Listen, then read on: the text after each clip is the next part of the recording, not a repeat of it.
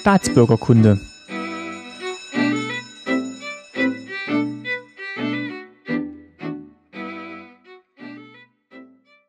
Hallo Ayuvo. Hallo, Martin. So, äh, bringen wir das jetzt gleich hinter uns, damit das dann. Ja, genau. Also wir haben ja jetzt hier Atmo. Das ist grob unseriös hier, aber das ist jetzt auch egal. Ich habe ja schon eine unseriöse Folge vom letzten Podcast da treffen. Schlimmer kann es Ich nicht mehr werden. Ah, eine, eine Sache noch. Ja. Äh, Ja. äh, Da steht ein Laptop. Äh, äh, Ja. ja, ja, okay. Ja, So. so. Ich habe noch ganz kurz äh, eine Meldung, die habe ich vergessen, nämlich wie läuft es mit diesem Mikrofon? Äh, können sich Leute aus dem Publikum einbringen oder Gerne. wie Ja. wollt ihr das machen? Äh, oder? Ja. Ja. Wenn du deren Spur auch aufnimmst, Ja, ist alles aufgenommen. Das heißt, ich lege gnadenlos veröffentlicht und ak aktiviert und Dann lege ich dieses Mikrofon einfach hier hin. Genau, vielleicht kannst du die ähm, Flasche Sekt, die jetzt gerade schon so geploppt hat, mal mit nach vorne nehmen. genau Einfach an die, als. an die äh, Hörer verteilen. an die Hörer Sehr verteilen. gut. Ja, ähm, Alles safe. Es wird hier mit Akrobatik gemacht. da vielen Dank nochmal an die Ulrike, die tatsächlich diese Sachen mitgebracht hat Alles und sehr äh, den Sekt hier. und äh, die Zetti Knusperflocken. Genau. Und Aber der, der Sekt ist natürlich auch der Einstieg in unser Thema, was wir jetzt versuchen, mhm. äh, äh, trotz Sekt gut über die Bühne zu kriegen. ja, trotz Oh. anderer Schwierigkeiten. Ja, Erzähl mal. genau. Wir haben uns, ähm, ja, vielleicht machen wir das äh, doch danach, dann stellen wir uns erst noch mal ganz kurz vor, weil wir kennen uns ja schon länger. Jo. Wir haben schon mehrere Sendungen zusammen gemacht. Ich habe äh, heute Nachmittag nochmal nachgeguckt. Mhm. Ähm, los ging's mit äh, dieser Crossover-Folge, da war es aber noch kein Crossover mit Staatsbürgerkunde 34 zum Thema kleiner Grenzverkehr. Der Klassiker vom Mhm. 30C3 war es, glaube ich. 30C3 mit Atmo und Geräusch. Mhm. Genau, also das ist ganz, äh, immer noch eine sehr hörenswerte Folge. Mhm. Dann ging es weiter mit äh, der Folge von der Republika, S, äh, Staatsbürgerkunde 38 zum Thema freie Rede. Mhm. Und dann gab es auf dem 31C3 Staatsbürgerkunde 52 zum Thema Geld. Geld in der DDR, ja. Geld in der DDR. Und äh, ja, das waren eigentlich alles sehr schöne Folgen, auf die auch immer ganz gutes Feedback kam. Ja, das fand ich auch total überraschend. Also erst dachte ich, die Leute sind ja einfach zufriedenzustellen und dann stellte ich fest, naja, das ist halt, das ist halt Wissen, was schon langsam wieder verloren geht. Aber dafür machen wir ja diese Podcasts. Nee, und vor allem äh, ist auch toll, dass mal, äh, also sage ich mal als Disclaimer dazu, du bist natürlich jetzt äh, Staatsbürgerkunde mit zu Gast, aber du bist nicht aus dem Osten, sondern aus dem Westen, Ja, knapp. hast aber ganz viele Berührungspunkte zum Osten gehabt. Ja, mehr als die meisten. Das hat mir dann sehr genützt. Das werden wir heute auch wieder erfahren. Äh, vielleicht kannst du noch mal kurz sagen, du bist gelernter Volkswirt, glaube ich. Ja, Volkswirt, Betriebswirt, Wirtschaftshistoriker, Bankkaufmann, Devisenhändler. Also von daher ist sowohl Ja, kleiner Grenzverkehr als auch Geld, als auch Ja, das ja, Thema, was wir heute angehen, Ja. interessant. Hm. Und machst jetzt mittlerweile den damals TM-Podcast noch. Ja, in Folge 10 inzwischen. Steffen hat's grad schon genau, genannt. Steffen ist der CTO, der Hauptschuldige sozusagen. Aber ihr könnt ihn mal heiern, dann funktioniert das hier immer. Das ist ganz gut. Und darin geht's um Sachen von damals. Genau, das ist ein bisschen selbstironisch, so dieses damals TM-Gefühl, was immer so aufkommt, wenn man so als alter Sack in der Runde von Leuten, die halb so alt sind wie man selber, entweder gefragt wird, wie war denn das damals, oder halt in dieses Opa erzählt vom Krieg-Modus-Ding kommt, ähm, was man manchmal selber gar nicht so merkt. Und irgendwie scheint es eine Nachfrage zu geben. Und äh, nach so zweijähriger zweijähriger Motivationsphase habe ich mich dann vom Jahr äh, entschlossen, auf dem Podcaster-Workshop zu fragen, ob mir jemand helfen kann, das mal zu machen. Und ähm, ja, siehe da, ist, ist was geworden, ne, Steffen? Also eigentlich. Ja, Aktuelle Folge ist jetzt gerade. nur äh, zehn, glaube ich, sind, glaube ich, bei Nummer zehn. Äh, Und die letzte war, war glaube ich, dieses äh, Crossover-Eintopf-Ding. Also die Podcaster, wie auch hier vertreten, sind ja so ein Genau, also soziales, soziales ähm, äh, Konglomerat. zu dem Eintopf, da habe ich auch noch eine Frage. Mhm. Und zwar, da hattet ihr auch unseren Podcast erwähnt, äh, da ging es irgendwie um die Maikäfer-Suppe, Maikäfersuppe, ja, genau. die wir irgendwann mal erwähnt hatten. Ich habe jetzt wirklich noch mal bin sehr tief in mich gegangen und ich habe mich nicht mehr erinnern können, wo haben wir das dann erwähnt mit der Maikäfersuppe? War das Äh, in der Neusprechfolge? Das ist eine gute Frage. Also ich kann mir nur erklären, dass vielleicht ist das eine, ein Missverständnis. Wir haben über Maikäfer gesprochen im Zuge von Propaganda äh, und diesem 50er Jahre Ostding, dass ja die Maikäfer, die im Osten die Ernte vernichten, alle von der CIA über, über Ostdeutschland abgeworfen werden. Ja, vielleicht war es ja auch. Ja, wer weiß, Ja, genau. ja. Verschwörung. Mhm, genau. Ja. Okay. ja. Also wir haben jetzt gerade schon über den Sekt äh, versucht, den Einstieg zu finden und äh, wir können jetzt sagen, das war Rotkäppchen-Sekt. Mhm. Und Rotkäppchen ist jetzt eine der Marken, die tatsächlich die DDR überlebt haben und die es heute auch noch gibt. Mhm. Und daran Anteil hatte eine Anstalt, über die wir jetzt mal sprechen wollen, nämlich die Treuhandanstalt. Mhm. Vielleicht auch nur am Rande, werden wir vielleicht nachher noch klären, aber ähm, das ist Mhm. tatsächlich eine der wenigen Marken, die es heute noch gibt und die Leute auch noch ähm, sowohl West als auch Ost, würde ich mal sagen, noch kennen und konsumieren. Mhm. Und wir wollen jetzt eben mal sprechen, so ein bisschen über die Treuhandanstalt und deren Arbeit im Zuge der Wendejahre. Ja, und genau, über diese Zeit und wie, was, was, wie sich das eigentlich anfühlte. Denn das ist eine sehr wichtige Zeit, über die, glaube ich, Gesprächsbedarf herrschen würde, wenn nicht diejenigen, die es am meisten betroffen hat, inzwischen recht alt wären und überwiegend immer noch nicht so gern darüber sprechen. Genau, wir haben uns nämlich, wir haben nämlich versucht, tatsächlich Gäste zu finden, die mhm. ähm, in betriebsleitender Position tätig waren in der äh, DDR, in einem volkseigenen mhm. Betrieb, da kommen wir vielleicht auch gleich noch dazu, mhm. ähm, haben wir tatsächlich keinen gefunden, der jetzt nicht nur auf die Schnelle, sondern überhaupt mal bereit gewesen wäre, über mhm. diese Zeit und seine, in, äh, sein Involvement da zu sprechen. Genau, genau. Was mich irgendwie verwundert hat. Also zu der Zeit war der Gesprächsbedarf groß, jedenfalls privat oder unter vier oder sechs Augen äh, waren Leute sehr daran interessiert, irgendwie Feedback zu kriegen, was zum Teufel passiert hier eigentlich. Aber so im Nachhinein äh, ziert man sich ganz erheblich. Nun sind, muss man sagen, Leute, die 1990 in leitenden Positionen sind, heute alte Leute, kann man nicht anders sagen. Aber äh, trotzdem, vielleicht findet sich ja noch jemand. Also ich, ich mache gerne eine, eine Follow-up-Folge sozusagen. Wäre ich auch dabei. Also wir haben jetzt wirklich seit Mai gesucht. Also ja, mit Aufrufen überall und du ja. hast dann wirklich über deinen Podcast ein gutes Netzwerk und das, ich halte das für keinen Zufall, dass das Feedback so absolut null ist. Aber wir versuchen trotzdem mal das Thema einzukreisen. Mhm und fangen vielleicht mal damit an, wie denn die Situation vor dem Mauerfall und der Wende war in der DDR. Also mhm. jetzt nicht komplett die ganze Wirtschaft nochmal, aber mhm. zumindest das, was jetzt die Firmen betrifft. Also viele mhm. kennen vielleicht noch den Begriff VEB, Volkseigener Betrieb, mhm. was jetzt natürlich so ein bisschen ein Euphemismus ist. Ähm, der volkseigene Betrieb war natürlich jetzt auch nicht so richtig ein Volkseigentum, aber hat natürlich, war natürlich alles staatlich gelenkt. Mhm. Und das war mal so die Ausgangssituation, als es dann zum Mauerfall kam. Mhm. Das heißt, die Prämisse, die, wo es dann auch Richtung Einigungsvertrag ging, war ja dann irgendwie diesen volkseigenen Betrieb oder dieses Volkseigentum in etwas zu überführen, was der Marktwirtschaft in der BRD dann nahe kommt oder sogar darin aufgeht. Ja, so, so, so kam es dann. Also der Begriff Volkseigentum ist älter und umfasst mehr als die volkseigenen Betriebe. Die DDR hat ja die Hälfte ihrer Lebenszeit gebraucht, um die meisten Betriebe überhaupt zu VIBs zu machen. Äh, die kleineren und mittleren Betriebe waren oft bis Anfang der 70er Jahre in den alten Rechtsformen vorhanden. Da gab es also KGs und GmbHs und alles Mögliche. Und äh, so der allerletzte Kahlschlag erfolgte meines Wissens erst so um das Jahr 1973, wo dann wirklich nur noch VEB war. Aber die Treuhandanstalt umfasste nun keineswegs die gesamte Wirtschaft. Also von der Treuhand waren äh, erfasst sozusagen so um die viereinhalb Millionen Jobs, also so ungefähr die Hälfte von allen in der DDR.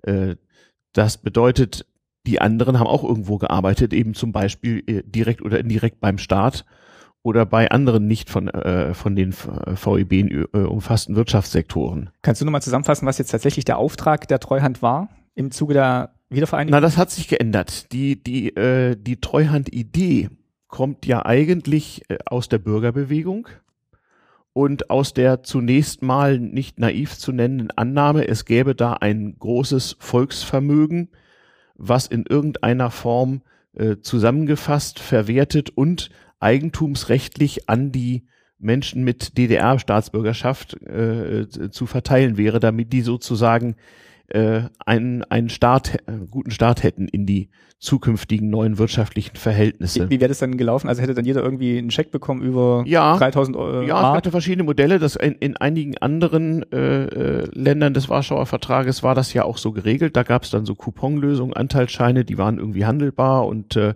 jeder Bürger kriegte dann sozusagen was. Ich weiß, in der heutigen Ukraine gibt's heute noch das Modell, dass Leute ganz kleines Stückchen Land überall haben, weil da irgendeine Kolchose einfach aufgeteilt wurde. Und dann hatten die Leute wirklich äh, ganz konkret äh, so und so viel Quadratmeter Wald, Ackerland, was auch immer und äh, konnten eben darüber verfügen. Also da gab es verschiedene Modelle und so ein Modell war das ursprünglich auch. Äh, herkommt so von dieser Idee eines dritten Weges. Das heißt, als noch gar nicht so klar war, dass das Ganze in Richtung Wiedervereinigung ginge, überlegte man sich, ob man sozusagen einen dritten Weg gehen solle zwischen Sozialismus und Marktwirtschaft und äh, dafür wollte man das verwenden und irgendwie zusammenfassen und verwalten. Also der Inhalt und die Idee Treuhand hat sich im Lauf der Reise mehrfach geändert, wie alles andere auch. Also in diesen völlig wilden, verrückten Zeiten, so von Sommer 89 ähm, bis, ich sag mal, ich, ich selber habe das Gefühl, so Sommer 94 ist sozusagen die diese fünfjährige Phase der Wirrnis vorbei gewesen. Ähm, da musste die Politik im Grunde im, im Wochentakt äh, der, Wir der Wirklichkeit hinterherhecheln und eben äh, zur Not der Wirklichkeit neues Recht und neue Regelungen hinterher schieben. Man kam oft gar nicht hinterher und das war auch für viele Menschen ein großes Problem. Weil es klingt ja erstmal nicht schlecht, also da ist jemand, mhm. den, dem gibt man zu treuen Händen, also der Begriff mhm. ist natürlich schon positiv besetzt. Ja. Sagt, man gibt ihm zu treuen Händen das, was das Volk besitzt mhm. und geht davon aus, am Schluss hat man dann halt nicht weniger, sondern, äh, sondern mehr. sondern mehr oder es ist zumindest in eine, in eine Form gebracht mhm. worden, mit der man dann weiterarbeiten ja. kann. Also wie gesagt, das war überhaupt nicht naiv. In den, in den international verfügbaren Statistiken rangiert die DDR so irgendwie äh, so auf Platz 10 der, der Weltrangliste der Industrienationen oder sowas. Und man ging eigentlich davon aus, dass da ein erhebliches Vermögen irgendwie zu verwerten sei. Dass dem nicht so ist, wurde relativ schnell klar, aber das dauerte halt die entscheidenden Monate, wo man dann eben anpassen musste. Welche Grundlage hat man denn da gehabt? um zu sagen, das ist so viel wert? Überhaupt, überhaupt keine. Man, man hatte Annahmen, äh, seriöse Werte gab es nicht. Äh, die DDR hatte ja auch äh, die, die eigene Statistik sozusagen unbrauchbar gemacht, indem man zum Beispiel die Abschreibungen in den Betrieben äh, künstlich immer wieder auf Null gesetzt hat oder durch Manipulation der Abschreibungswerte im Grunde genommen die statistische Abbildung des Substanzverzehrs äh, ja letztendlich verhindert hat.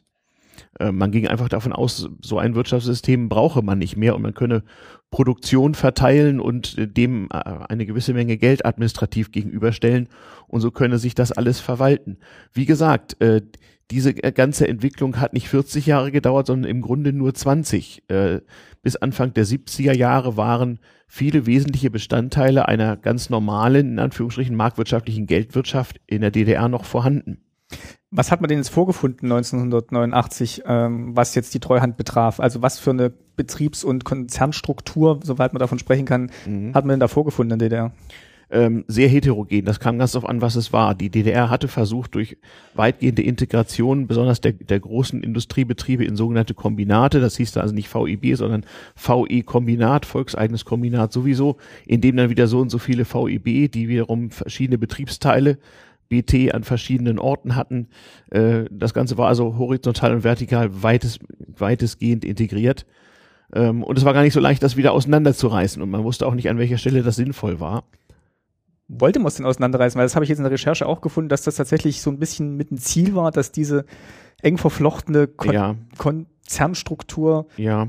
aufgebrochen werden sollte in ein, eigenständige, überlebensfähige Teile. Ja, also auch, auch kritische DDR-Ökonomen hatten bereits in den 80er Jahren immer mal wieder darauf hingewiesen, soweit sie es denn durften, das wurde ja oft dann auch nicht publiziert, äh, dass die Integration sozusagen zu weit gegangen war und man die optimale Betriebsgröße in vielen Fällen überschritten hatte und auch der Koordinationsaufwand überstieg also das damals technisch Mögliche. Die DDR hatte ja ab den 60er Jahren ganz stark auf Kybernetik und solche Steuerungssysteme mhm. gesetzt und, und, und glaubte dadurch Produktions, äh, Produktivitätsgewinne zu realisieren, die am Ende gar nicht realistisch waren. Aber das konnte man vorher vielleicht so auch nicht wissen. Also äh, auch die ökonomische Misere in den 80er Jahren kam ja wesentlich daher, dass eine Strategie gewesen war, äh, sich in äh, westlicher Währung zu verschulden, dafür Investitionsgüter aus dem Westen zu importieren dann und mit dann zu überholen. Mit, mit, den, mit den niedrigen, mit den äh, niedrigen administrativ festzusetzenden Löhnen und, äh, und damit niedrigen Stückkosten im Westen konkurrenzfähig zu sein, damit die Schulden zurückzuzahlen und die Hoffnung war, man könne mit dem mit dem sozialistischen Wirtschaftssystem in enorme Produktivitätsfortschritte erreichen. Das also was man in der Rechnung nicht, nicht, nicht drin hatte, war halt technischer Fortschritt ähm, und äh, Innovationstakt in Ost und West. Und da hatte man sich einfach vertan. Das Ergebnis war, dass die DDR immer mehr äh, ökonomisch unvorteilhafte Geschäfte machen musste, um ihre äh, Schulden in westlicher Währung zu bedienen und es zu, und es zu einem immer schnelleren Auszehren äh, der, der Substanz kam, immer unvorteilhafteren Geschäften. Es gibt ja so Zahlen, dass irgendwie nur 30 Prozent der westdeutschen Produktivität dann im Osten erreicht worden waren. Ja, ist das realistisch das oder war es dann? Das klingt jetzt schon dramatisch. Wie, wie, wie immer sehr unterschiedlich. Ja, also äh, es, es war zumindest ähm, so, dass die ähm, Produktivität ge gemessen an Stückkosten äh, dramatisch geringer war. Das war so. das diente auch als Argument, um eben festzulegen, wie hoch denn zum Beispiel das Lohnniveau in ostdeutschen Betrieben nach der Währungsunion äh, sein musste. Letzten Endes waren das Schätzungen, also die Politik musste sozusagen immer gucken, äh, wie sieht's im Moment aus, wo entwickelt sich das alles hin. Es gab ja noch ein paar mehr Probleme. Die DDR war im Osten ein relativ exportintensives Land und der gesamte Exportmarkt im RGW, also sozusagen im, im ostdeutschen, äh, im osteuropäischen sowjetisch gelenkten Außenhandelsverbund brach ja genau in dieser Zeit äh, immer mehr zusammen. Die Sowjetunion gab es ja noch zu der Zeit, als die Mauer fiel, und da deutet auch noch nichts darauf hin, dass sie anderthalb Jahre später zusammenbrechen würde aber die ökonomischen Probleme dort waren immer größer. Das heißt, Verträge wurden immer, immer weniger erfüllt und nach der Währungsunion waren auch einfach die ökonomischen Grundlagen immer weniger da. Ähm, das bedeutet, ostdeutsche Betriebe, die zu großen Teilen für den Export in die RGW-Länder produziert hatten, standen äh, praktisch über Nacht un ohne Export- und Absatzmarkt da. Also es gab eine, kam eine Menge Probleme zusammen und es fiel die im Nachhinein wahrscheinlich richtige politische Entscheidung, aber einfach auch aus Not, äh, wir müssen da jetzt durch. Lieber ein Ende mit Schrecken als ein Schrecken ohne Ende. Ähm, und man und man hat dann binnen weniger Jahre im, im Nachhinein muss man sagen äh, mit vergleichsweise wenig vergleichsweise wenig Dramatik. Damit will ich nicht kleinreden, was vielen Leuten bezüglich ihres Lebensentwurfs so passiert ist damals. Ähm, tatsächlich das Ganze in, in einigermaßen geordnete Verhältnisse äh, überführt. Vielleicht können wir mal damit beginnen. Also das mhm. hat jetzt irgendwann im Frühjahr 1990 begonnen, also dass dann eben noch von der Regierung Motro quasi diese ja. dieser Beschluss kam, dass man jetzt eben diese Anstalt zur treuhänderischen, wie heißt es, treuhänderischen Verwaltung des Volkseigentums mhm. gründet, mhm. schon im Hinblick darauf, dass es wahrscheinlich zu dieser Einigung kommt ja. und also es, dann eben die Betriebe weiter bestehen sollten oder genau. überführt werden sollten. Genau, also es gab hier Ende der äh, Ende 1989 zur Sicherung äh, irgendeiner Form von legitimer Regierung das Institut des runden Tisches, wo die Opposition mhm. Mitsprache bekam in Vorbereitung freier Wahlen und äh, sowohl auf der Regierungs- wie auch auf der Oppositionsseite so, äh, zogen die Leute, die das bisher nicht gedurft haben, ihre Papiere und Forschungsergebnisse Ergebnisse aus der Tasche und, und sagten sozusagen die Wahrheit über die DDR-Wirtschaft. Also das Zentralkomitee, das ist protokolliert und auch veröffentlicht, bekam recht drastisch äh, äh, von den äh, für die wirtschaftliche Lenkung Verantwortlichen äh, Rechenschaft abgelegt, wie es aussehe. Und das war sehr viel schlechter, als man so gedacht hatte. Und auch auf der Oppositionsseite fanden sich Leute, die jahrelang nichts darüber sprechen oder nicht publizieren durften und sagten, das und das sind die Mängel und wir müssen dies und das machen. Und die Treuhand-Idee kommt schon aus diesen Zeiten, vom runden Tisch. Ähm, die hatte gar nicht am Anfang äh, die, äh, die Aufgabe, jetzt äh, alles möglichst schnell in privatwirtschaftliche Formen zu überführen. Es sollte nur erstmal über dieses Vermögen irgendwie verfügt werden. Die Frage war ja, wem gehört das eigentlich? So, so ein VIB, wenn der zuhörige Staat irgendwie zusammenbricht oder jedenfalls ähm, das Staatsvolk sozusagen diesem, diesem Staat entweder davonläuft oder eben einen anderen, einen anderen bildet. Was passiert damit eigentlich? Und das wurde genauso wie alles andere, wie gesagt, im, buchstäblich im Wochentakt überholt von der geschichtlichen Entwicklung. Jetzt hat man dann eben diese Treuhandanstalt gegründet. Die war jetzt mhm. aber personell, habe ich jetzt auch gelesen, jetzt nicht so doll ausgestaltet. Also was du jetzt auch gesagt hast, sowohl mhm. der Zeitdruck als auch die damit einhergehenden ja. Aufgaben waren vielleicht ja. auch ein bisschen ja. zu viel für die Leute, die das dann tatsächlich betreut haben. Ja, man hat das vielleicht auch ein bisschen bisschen unterschätzt. Es gab im Grunde zwei Gründungsakte, nicht einen im März und einen im Juni 1990 und die waren schon deutlich verschieden. Also es gibt so diese Vorgeschichte. Ähm, äh, man darf nicht vergessen, erst Anfang Dezember 1989 hat Helmut Kohl es mal gewagt, irgendwie sowas wie konföderative Strukturen und zukünftige äh, deutsche Konföderation, Wiedervereinigung irgendwie anzudeuten. Also das äh, ging dann ja immer, immer schneller. Und ähm, also es war noch unabhängig, also Treuhandanstalt war nochmal unabhängig von der Wiedervereinigung. Da ging es jetzt erstmal nur darum, die Hoheit über die Betriebe und die volkseigenen Einrichtungen zu bekommen. Genau, genau. Und man wollte sozusagen dann äh, im Rahmen demokratischer zu bildender Strukturen äh, demokratisch und politisch darüber verfügen, ja. Aha, du brauchst mehr Sekt, das ist gut. Ich wollte es eigentlich sehr subtil machen. Ja. Sehr subtil, aber, aber warum? Jetzt, weil der Daniel jetzt gerade steht, dachte ja. ich, auf dem Rückweg vielleicht einfach mal die Flasche. Ja, kann übrigens auch, also ich trinke ich trinke so lange Mate hier, das macht, ja. wir sind ja auch nicht beim Radio, hier darf man ja ruhig ein bisschen gluckern und ja. ein bisschen kleckern, das macht ja gar nichts. Mhm. Weil es immer noch Sommer in Berlin und deswegen. Mhm. Wir sitzen hier bei offenem Fenster, aber ich, ich war ja beim Camp, beim Chaos Communication Camp, so mich schreckt erstmal nichts mehr. Von daher. Gab es aber keinen Sekt. Hm. Also ich habe jedenfalls keinen gekriegt, da gab es bestimmt alles. Okay, ah, Daniel macht hier gerade technische, Dankeschön. technische Hilfeleistung. Sehr gut. Ja, ähm, Und wie sind die denn jetzt, ähm, also vielen Dank, wie sind die denn rangegangen an diese Aufgabe? Also wie, wie fängt man denn da so an?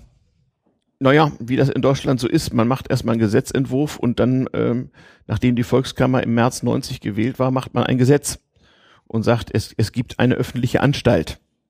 Anstalt des öffentlichen Rechts und die hat einen Verwaltungsrat und einen Vorstand und die hat Mitarbeiter und die hat Befugnisse. Und die waren recht weitgehend und man hat es dann im Juni, wie gesagt, nochmal ähm, noch einmal äh, revidiert, nachdem dann klar war, es gibt per 1. Juli bereits die Währungsunion. Ne, die DDR lebte bis Anfang Oktober 90 und die Währung lebte bis Ende Juni. Und am 1. Juli unter großem Jubel wurde die, D wurde die D-Mark eingeführt. Mit drastischen Konsequenzen für die Wirtschaft, die dann plötzlich für diese D-Mark zu äh, noch, noch zu ermittelnden Preisen irgendwie ihre Produkte absetzen musste. Es wird auch immer noch geschrieben, dass dieser Umtauschkurs eins zu eins Mhm. eigentlich das Problem eigentlich noch verschärft hat, dass, dass man eh schon hatte mit der Umwandlung dieser Betriebe Ja. oder der Verwaltung dieser Betriebe. Weil es auf einmal diese, diese Produkte, die da hergestellt wurden, eben zu diesen Westpreisen Mhm. bestehen mussten und es teilweise nicht konnten. Also zum Ja. Großteil nicht konnten. Ja, das war halt, das war halt eine politische Abwägungsfrage, nicht? Ähm, hätte man äh, die DDR-Mark noch weiter behalten zu, zu einem niedrigeren Kurs, hätte man dieses Problem gelöst, aber man hätte natürlich jede Menge andere Probleme bekommen. Nicht zuletzt äh, no- noch verschärfte Abwandlung Richt, äh, Wanderung Richtung Westen. Das war ja keine leere, leere Drohung mit den Demonstrationen, den großen Schildern, kommt die D-Mark nicht nach hier, dann, dann gehen wir zu ihr und so weiter. Das war ja drastisch ernst gemeint. Man darf nicht vergessen, die, die ausgehende DDR kämpfte um den letzten Rest von staatlicher Autorität äh, und musste irgendwie sehen, dass nicht, dass nicht wirklich gerade die volkswirtschaftlich wertvollsten äh, Kader, also ähm, ja, Personen, äh, sie ganz einfach verlassen, denn die Option gab's ja. Also das war eine politische Entscheidung, die aber auch unter Druck gefällt wurde. Man darf sich das nicht so vorstellen, dass da Leute den großen Plan gemacht haben, sondern die sind, wie gesagt, im Wochentakt den Entwicklungen hinterhergehechelt und haben versucht, ein Minimum an Ordnung, Versorgung ähm, und Perspektive aufrechtzuerhalten. Zumal ja auch die Leute noch in, in dem gleichen, der gleichen Währung bezahlt wurden, mit der sie dann auch Sachen kaufen mussten. Richtig. Da hätte man jetzt auch nicht sagen können, Genau. äh, ihr kauft jetzt zwar die Sachen, aber wir, Genau. um eure Wirtschaftsbetriebe an, an Ort und Stelle zu halten, Ja. bezahlen wir euch mal nur ein Viertel davon. Genau, auch, auch die, auch die Währungsumstellung war ja eine, war ja eine politische A- Angelegenheit. Man hat sich ja nicht die Mühe gemacht, das wäre auch schwierig gewesen, irgend sowas wie einen, einen äh, sozusagen unter marktwirtschaftlich äh, Bedingungen zustande gekommenen korrekten Umtauschkurs zu ermitteln. Es gab da allerlei ähm, Spekulationen, ob das 1 zu 4, 1 zu 5, 1 zu 8 oder was immer sein müsste, sondern man hat, äh, wie auch schon bei früheren Währungsreformen, ähm, sozusagen dem Normalbürger ermöglicht, äh, eine gewisse Menge Geld äh, äh, 1 zu 1 oder 1 zu 2 oder auch 1 zu 3 äh, in die neue Währung zu, umzutauschen, sodass die Wirtschaft im, in Gang bleibt und die Konsumprozesse irgendwie weiterlaufen. Man hat im Bereich der Wirtschaft häufig mit einem Umtauschkurs von 1 zu 2 gearbeitet, aber da gab es auch viele Probleme. Es gab ein paar handwerkliche Fehler, die natürlich unterlaufen sind. Ähm, es gab Betriebe, die plötzlich äh, formal überschuldet waren, weil ihre Kredite zu einem anderen Kurs umgestellt worden sind als ihre, äh, ihre Vermögenswerte. Es gab zum Beispiel im kommunalen Bereich noch lange Jahre ein massives Altschuldenproblem von kommunalen Wohnungsgesellschaften, die auf äh, äh, zu unrealistischen Kursen umgesetzten D-Mark-Schulden saßen, die sie beim besten Willen nicht bedienen konnten mit den Mieten, die sie erzielt haben.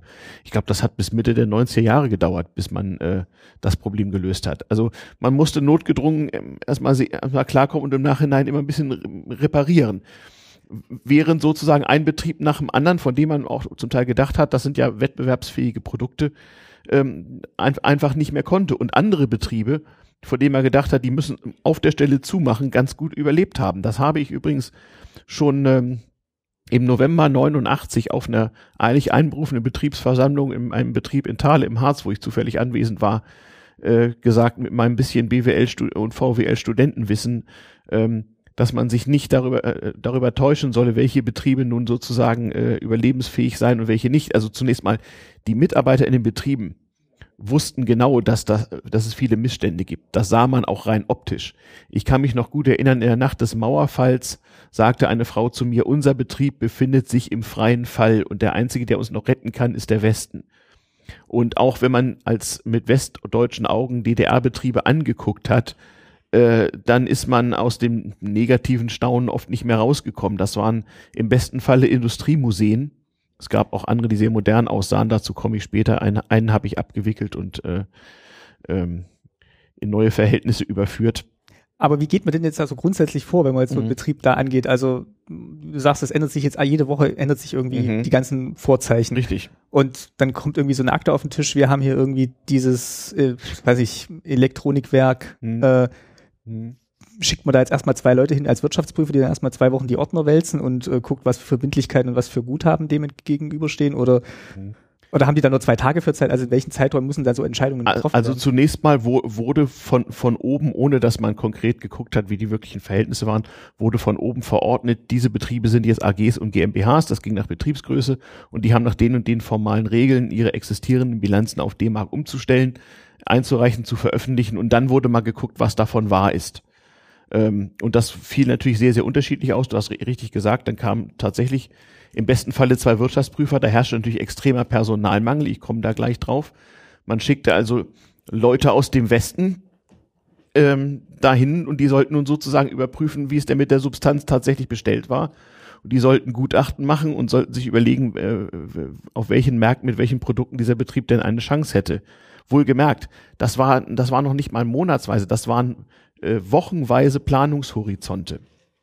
Das führte dazu, dass ich auf einen Aushang an der Universität Göttingen hin mich bei einer Firma in Köln meldete, die gerade erst vor ein paar Tagen den Auftrag bekommen hatte, da irgendwie mitzuwirken und verzweifelt Personal suchte, was nun irgendwie äh, diese Dinge äh, erledigen könnte. Also es haben nicht nur Leute von der Treuhand gemacht, sondern die haben sich dann quasi auch Leute eingekauft, die dann als Wirtschaftsprüfer... Die hatten ja kein, also ich, also ich war als, als junger Mensch, ich war ja nun gerade, äh, was weiß ich, noch, noch keine 30 Jahre alt, Ende 20, ähm, 1990, das war ähm, ich, ich war der Unterberater des Hilfsberaters der rechten Hand eines Chefberaters. Äh, das wurde immer weiter runtergereicht. Ich war so, mein erster Tagessatz waren 280 D-Mark. Fand, fand ich damals ganz okay, so gerade gerade nach dem Studium, aber ähm, da, da wurde eine Menge Geld ausgegeben, natürlich auch eine Menge Blödsinn gemacht, aber es gab auch eine Menge Leute, die wirklich Jahre ihres Lebens buchstäblich geopfert haben und dabei nicht reich wurden, um, um, um sozusagen zu retten, was zu retten ist. Nur der Punkt ist, ähm, die, Leute, die, die äh, Beschäftigten in den DDR-Betrieben mangels äh, Datengrundlage hatten natürlich oft einen völlig falschen Eindruck. Wenn man also zum Beispiel in, irgendwo in Dresden Kameras hergestellt hat, die in Westen exportiert wurden, dann dachte man vielleicht erstmal, na prima, wir haben ja ein gutes Produkt, wir exportieren in Westen, wir werden schon irgendwie klarkommen. Was die Leute nicht bedacht und äh, nicht gewusst haben, äh, nicht haben wissen können und schon gar nicht haben drüber reden dürfen, ist, zu welchen Kosten diese Kamera denn produziert wurde.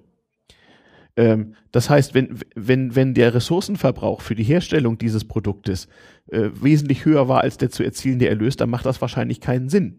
Ein Zementwerk hingegen, was, was im Rahmen gigantischer Umwelt- und Staubsauerei einfach, einfach mal Zement herstellt, kann demgegenüber plötzlich enorm wettbewerbsfähig sein. Weiß man halt nicht. Jetzt kann man ja trotzdem sagen, auch im Hinblick meinetwegen vor aktuellen Finanzkrisen mhm. und der Stimmung im Land, im Volk, mhm. dass man irgendwie sagt, okay, wir wissen, das läuft alles nicht so doll, mhm. aber äh, die sind jetzt vielleicht nicht too big to fail, aber es ist jetzt, äh, wäre vielleicht für das Bewusstsein der Leute dort schön, wenn es mhm. jetzt eben auch diesen Kamerahersteller mhm weiterhin geben würde, einfach für Selbstbewusstsein. Ja, Hat sowas eine Rolle gespielt? Ja, so, solche Wünsche gab es natürlich, aber die waren natürlich ökonomisch überhaupt nicht zu finanzieren. Das waren ja, Gut, fi ja. finanzielle Massengräber. Äh, also de, die Treuhandanstalt hat, hatte im Verhältnis zu dem sie deckenden Staatshaushalt überhaupt nicht das Geld. Äh, es, es gab Betriebe, die verbrannten in einem derartigen Takt Geld, die musste man wohl übel ganz schnell zumachen. Ähm, und da kam, kommt so diese Ungerechtigkeit her in dieser in dieser Umwelt, in dieser Umwälzung, in dieser Phase, wo alles ganz schnell entschieden werden musste, ähm, da konnte halt äh, sozusagen ke keine Rücksicht auf Details genommen werden. Und äh, aber hat man da wirklich so den hm. Personalstamm als als eine als ein Faktor damit einberechnet, dass man gesagt hat, ja. okay, da sind jetzt, da werden jetzt auf einmal, weiß ich nicht, 3000 Leute arbeitslos und dann nochmal 10.000. Ja. Ähm, was passiert denn eigentlich mit denen? Also, dass das passieren würde, war klar. Man muss sagen, die DDR-Bevölkerung nach meinem Eindruck war in den Jahren 1990 und 91 da noch ausgesprochen diszipliniert. Also der große Frust kam erst etwas später. Den allermeisten Leuten war vollkommen klar, ähm, dass äh, ihre Volkswirtschaft nicht umsonst am Boden lag. Und die wussten auch die Missstände in den Betrieben. Und denen war auch klar, dass es an vielen Stellen massiven personellen Überbesatz gab. Das war denen alles klar. Wie stark das ausfallen würde, hätte auch der beste Experte aus dem Westen denen nicht sagen können. Aber wie gesagt, in Jahren 90 und 91 äh, so, so hat ja auch die damalige Bundesregierung äh, immer gesagt, gesagt wir, wir werden das irgendwie am Laufen halten, keinem wird es schlechter gehen. Es, es, es war ja auch so, ähm, dass die Leute, die dann relativ früh in die Arbeitslosigkeit gingen, ähm, verhältnismäßig gut versorgt waren im Verhältnis et etwa zu anderen Ländern des äh, RGW, wo das wesentlich drastischer ausfiel. Und man konnte ja mit, der, mit den damaligen Lebenshaltungskosten im Osten, mit dem Arbeitslosengeld, was man erstmal bekam, erstmal eine Weile aushalten. Ähm, der Frust, wie gesagt, kam etwas später, als dann äh, langsam offenbar wurde, äh, was für Misswirtschaft getrieben worden war, aber was für Misswirtschaft auch in den Jahren 90 und 91 entstanden war aufgrund des massiven Zeitdrucks und menschlichen und allzu, allzu menschlichem Fehlverhalten, was also bei, bei Ostland äh, und bei Westland vorhanden war. Natürlich gab es Leute, äh, die sich bereichert haben, die Betriebe ausgeschlachtet haben. Es gab auch, auch gerade im Osten, die ähm, Unternehmensanteil an sich gebracht haben und äh, äh, große Geldbeträge auf Konten im Ausland haben verschwinden lassen und so weiter. Wie viel das letztlich war, weiß ich nicht, aber es war für die Stimmung schlecht. Nicht? Die Stimmung wurde schlechter und, und sie war wirklich schlecht in Jahren 92, 93, 94, würde ich sagen. Dann stabilisierte sich das langsam ein bisschen. Aber am Anfang, als die Währungsunion kam und äh, die, äh, die Treueanstalt ihre Arbeit aufnahm, äh, war, war man schon ziemlich diszipliniert und dachte, naja gut, ich bin einigermaßen gut ausgebildet, das wird schon irgendwie gehen. Auch die, Generation, die Generationsunterschiede waren ja äh, durchaus da und wurden auch verspürt. Also am schlimmsten waren natürlich die dran, die im Jahr 1990 so um die 50 waren. Die haben häufig ähm, wir werden noch darauf zu sprechen kommen, eine mehrjährige Odyssee äh, in, in Qualifizierung, Arbeitssuche und Veränderung äh, bekommen und wurden dann mit Mitte, Ende 50 in einen recht mageren Vorruhestand verabschiedet. Also der, deren Lebensentwurf war einfach mal vorbei. Aber jetzt hört man immer, also hatte ich jetzt auch im Rahmen dieses Podcasts schon immer wieder in Gesprächen gehört, mhm. die Leute waren sagen eigentlich alle, dass sie gut ausgebildet waren. Also sie hatten immer den Eindruck, sie waren jetzt auf dem, auf einem sehr guten Kenntnisstand. War das ja auch wirklich so. Was ihre Arbeit betraf und mhm. eben auch der Zusammenhalt und mhm. die Solidarität in den Betrieben mhm. wäre eigentlich so groß gewesen. Hat man das, haben die das dann eigentlich so, so leichtfertig dann aufgegeben in der Hoffnung, da kommt was Besseres nach? Oder gab, weil du sagst, es war eigentlich so, so, so geordnet und die haben sich alle erstmal ruhig verhalten. Gab es da nicht irgendwie so die, dass dann schon welche gesagt haben, seid mal vorsichtig oder das heißt, seid mal vorsichtig, aber euch ist schon bewusst, was hier gerade passiert. Also hier löst sich jetzt gerade alles das auf, was unser Arbeitsleben ausgemacht hat. Ja, also die Solidarität in den Betrieben, die konnte einfach nicht mehr sein, weil diese großen Betriebsgemeinschaften sich, sich ja sehr schnell auflösten. Ähm, und sehr schnell die Interessen zwischen den Arbeitslosen und den noch Arbeithabenden natürlich auch auseinandergingen. Und natürlich auch diejenigen, die sahen, dass das wohl eine Weile dauern würde mit der wirtschaftlichen Erholung die die Möglichkeit hatten, äh, natürlich auch in den Westen oder ins sonstige westliche Ausland abwanderten. Das waren keineswegs wenige. Es gab auch viele, die unter heute kaum noch vorstellbaren Bedingungen angesichts der Verkehrswege ähm, äh, gependelt haben über weite, weite Entfernungen. Also ich habe Leute getroffen, die aus, aus der Mitte Thüringens irgendwo nach Franken gependelt mhm, sind, ja. wochenweise oder sogar tageweise und im Grunde genommen im Bus geschlafen haben und äh, äh, lieber das auf sich genommen haben, als arbeitslos zu sein, aber auch ihre Heimat nicht verlassen wurden äh, nicht verlassen wollten. Ähm, also ich glaube, heute würden die meisten Leute sich weigern, unter diesen Bedingungen äh, äh, zu pendeln. Aber das hat man eben gemacht. Das musste sein. Also es gab schon ein Bewusstsein, es sind jetzt schwere Zeiten und wir müssen das jetzt irgendwie, müssen das jetzt irgendwie aufarbeiten hier. Ähm, das war so. Äh, und ähm, die Leute, die aus dem Westen dahin geschickt wurden, wie ich eben auch, davon möchte ich ein bisschen erzählen, ähm, wussten auch nicht, äh, äh, was passiert. Und ich glaube, für viele Leute, die die DDR nicht so relativ gut kannten, wie ich das für einen Westler halt tat, war es unglaublich schwierig. Ähm, das, das hatte schon, das hatte schon was von, von Abenteuer, wenn man auf äh, heute nicht mehr vorstellbar schlechten Straßen bei äh, sagenhaft schlechter Beleuchtung äh, in unbekannte Orte fuhr und irgendwie versuchte, äh, abends um elf noch eine, ein, eine wache Person zu finden, die einem sagen könnte, wo man eigentlich hin müsse und dann am nächsten Morgen vor ähm, sachlich mäßig orientierten Leuten in 20 oder 30er Gruppen stand, die man in irgendeiner Form anzuleiten hatte. Ähm, ich wurde da keineswegs mit großen Plänen oder Aufgaben hingeschickt, sondern äh, oft genug fuhr ich des Nachts irgendwo hin, hatte paar Tage vorher erfahren, wo ich hinzufahren hatte, was ich zu tun hätte und musste mir mal selber einen Plan machen. Also erm ermitteln, ermitteln Sie die und die Lage oder konzipieren Sie die und die Bildungsmaßnahme oder äh, äh, qualifizieren Sie die und die und die öffentlich Beschäftigten für eine Beamtenlaufbahn äh, und so weiter. Hinterfragt man das dann? Also hast du das hinterfragt? Hast du dann irgendwie mal gedacht, dass, ja, das klingt jetzt logisch, das ist genau das, was man jetzt machen muss? Oder steht man doch manchmal da und denkt, eigentlich müsste man ganz von vorne anfangen? Naja, die, die Frage stellte sich ja nicht. Was, was heißt von vorne anfangen? Es waren ganz konkrete Probleme zu lösen. Ja. Es war einfach Probleme dahingehend zu lösen, dass weiterhin der Strom aus der Steckdose und das Wasser aus der Wand kommt. Und dass die Leute jeden Monat zumindest ein paar hundert D-Mark zum Überleben äh, überwiesen bekommen.